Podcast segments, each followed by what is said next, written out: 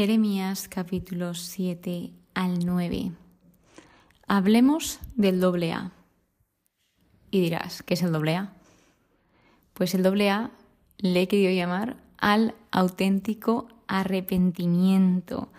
Y esto porque vemos como en este principio del libro de Jeremías se habla recurrentemente del arrepentimiento, pero del arrepentimiento verdadero, del auténtico arrepentimiento, que simplemente lo que debía de hacer el pueblo era confesar lo que había hecho mal, confesar sus culpas.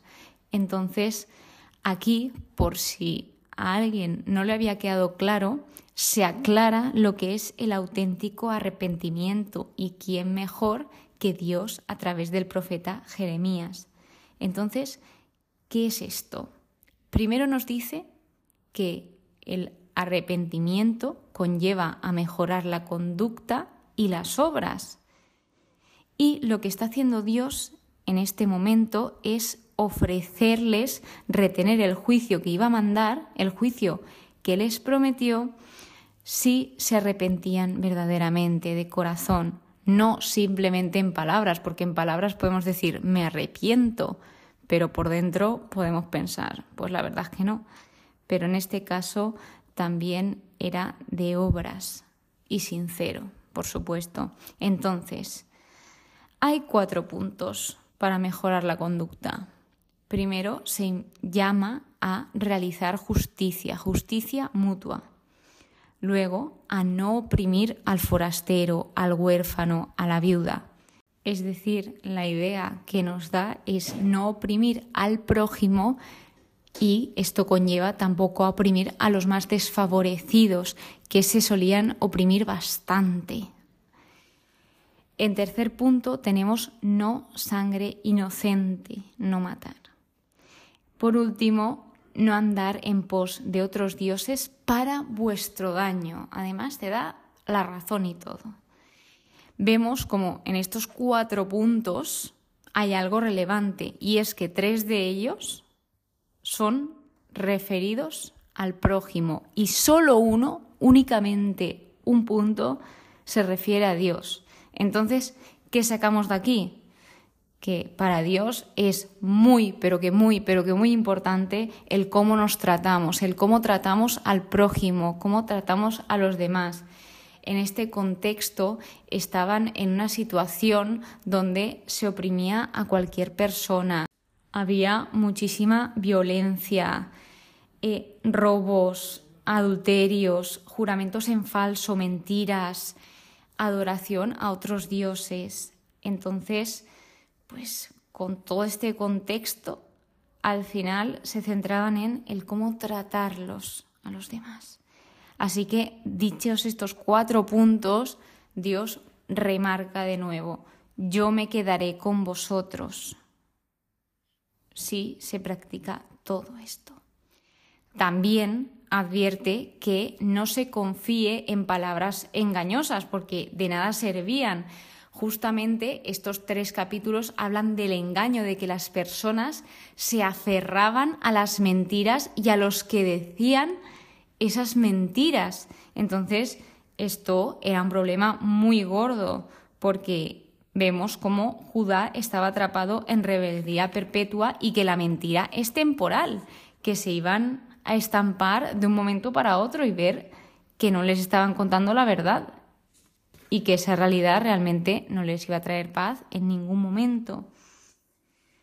Luego, también en este contexto vemos cómo Dios habla a su pueblo y se refiere a ellos diciendo que no le escucharon, que no le oyeron, que tampoco quisieron aprender, que Él les prometía cosas y pasaban, lo rechazaban, lo ignoraban. De hecho, vio cómo quemaban a sus hijos, vio cómo las personas ofrecían a sus hijos en sacrificio a otros dioses. Y esto era horroroso para Dios. Por eso vino a hacer justicia, porque qué barbaridad era esa. De hecho, él se refiere a esto como que en ningún momento pensó en esto, ni lo mandó, ni se le pasó por las mientes. Es decir, que el quemar a los hijos iba totalmente en contra de la naturaleza de Dios, porque Él no quiere sacrificios humanos. Nos lo dejó claro en Génesis, que no, que no quiere sacrificios humanos. Entonces, también algo que destaca tras estos mensajes y estos fragmentos es que la obediencia destaca y que luego después de la obediencia ya van el sacrificio y el sacerdocio, pero marca como muy importante la obediencia porque la desobediencia les llevó a todos a la desorientación, a ir por malos caminos, a perjudicar a los demás, etcétera, etcétera. Y se nos advierte de los falsos profetas, los que hablan en nombre de Dios y mienten, de todas estas personas que venían en representación de Dios cuando realmente estaban yendo en representación suya, de sus propios deseos. Entonces se nos da ese mensaje de que no todos los que estudian y enseñan la palabra de Dios lo hacen con honestidad, que hay personas que suelen decir lo que ellos quieren que la gente sepa y ya está, o lo que les interesa que la gente sepa. Entonces, viene una lamentación de Jeremías donde se ve que Jeremías sufría, que Jeremías lo pasaba mal, que tuvo dolor, que él, a pesar de que tenía una buena relación con Dios y era un hombre justo, pues vemos cómo él sufría con todo lo que le iba a pasar a su pueblo y lo expresa, expresa sus sentimientos. Me duele, el pánico se apoderó de mí. Jeremías también pregunta, Jeremías duda. Entonces, vemos cómo con desesperación Jeremías está viendo proféticamente esa tragedia que seguía a la devastadora invasión babilónica. Él lo estaba viendo y veía que su pueblo tampoco reaccionaba ni hacía nada. Y es que fijaos que se les advertía y se les daba consejos y mirad que se os ha dado todas estas oportunidades, pero es que pasaban de todo. Y esto nos puede estar pasando a nosotros mismos. Debemos de ir con mucho cuidado, con mucha atención y todo, porque, por ejemplo, en mi caso, con este estudio yo os estoy transmitiendo lo que voy aprendiendo, pero también en ocasiones tengo miedo de poder decir algo que pueda desorientar, porque en ningún momento es mi intención. Mi intención es contaros la primera lectura de la Biblia, mi primer estudio bíblico, porque sé que a lo largo de los años voy a ir evolucionando, voy a ir creciendo y de hecho voy a ir corrigiendo fallos que seguramente esté teniendo. Pero espero que lo principal lo sepa y lo pueda transmitir. Entonces vemos cómo lo que sucedía, el problema que había aquí, no era que Dios había abandonado a la tierra de Israel, que el problema no era que Dios había abandonado a su pueblo, sino que el problema era que Israel, que su pueblo, había abandonado a Dios, porque Dios no nos abandona, somos nosotros quien abandonamos a Dios. Así que vemos cómo todo era tristeza y duelo, y esto nos lo hace ver Jeremías en esos lamentos. Por último, en el capítulo 9, hay un pequeño fragmento que me gustaría compartiros que se titula La verdadera sabiduría y dice el versículo 23, quien se alabe, que se alabe en esto, en tener entendimiento y conocerme, porque yo soy Yahvé, que practica la fidelidad, el derecho y la justicia en la tierra, porque en eso me complazco, oráculo de Yahvé. Dios es fiel Dios es justo y Él ama el derecho.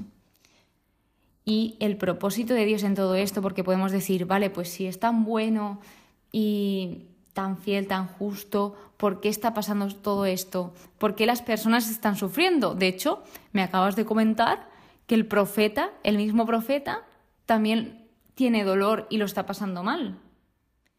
Pero es que la cosa es que el propósito de Dios en todo esto no era destruir. Dios nunca tiene destruir como propósito, sino que el propósito de Dios era refinar y en última instancia purificar.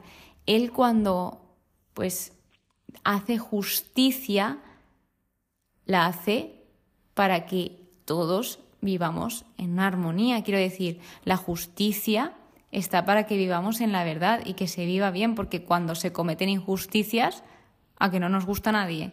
Pues esto es lo que estaba pasando, que habían muchísimas, pero numerosas, infinitas injusticias y Dios vino a hacer justicia. Sin embargo, fijaos, es que Él daba oportunidades para arrepentirse, pero cada uno escoge si hacerlo o no. Entonces hablaba, finalizando la circuncisión, que hablamos en el anterior episodio, y habla de los incircuncisos de corazón, que estos son aquellos que no quieren escuchar a Dios, aquellos que pasan de Él, aquellos que endurecen su corazón para no ver las cosas. Y lo contrario quiere decir alguien que es sincero de corazón, alguien que está abierto a escuchar al Señor. Y esa es la idea que nos transmite. Así que, pues espero que en este episodio hayas podido ver cuál es ese doble A el auténtico arrepentimiento y sobre todo reflexionar si cuando me arrepiento, me arrepiento sinceramente. Muchísimas gracias por estar aquí, muchísimas gracias por escucharme. Espero que pases muy, pero que muy buen día y que Dios te bendiga.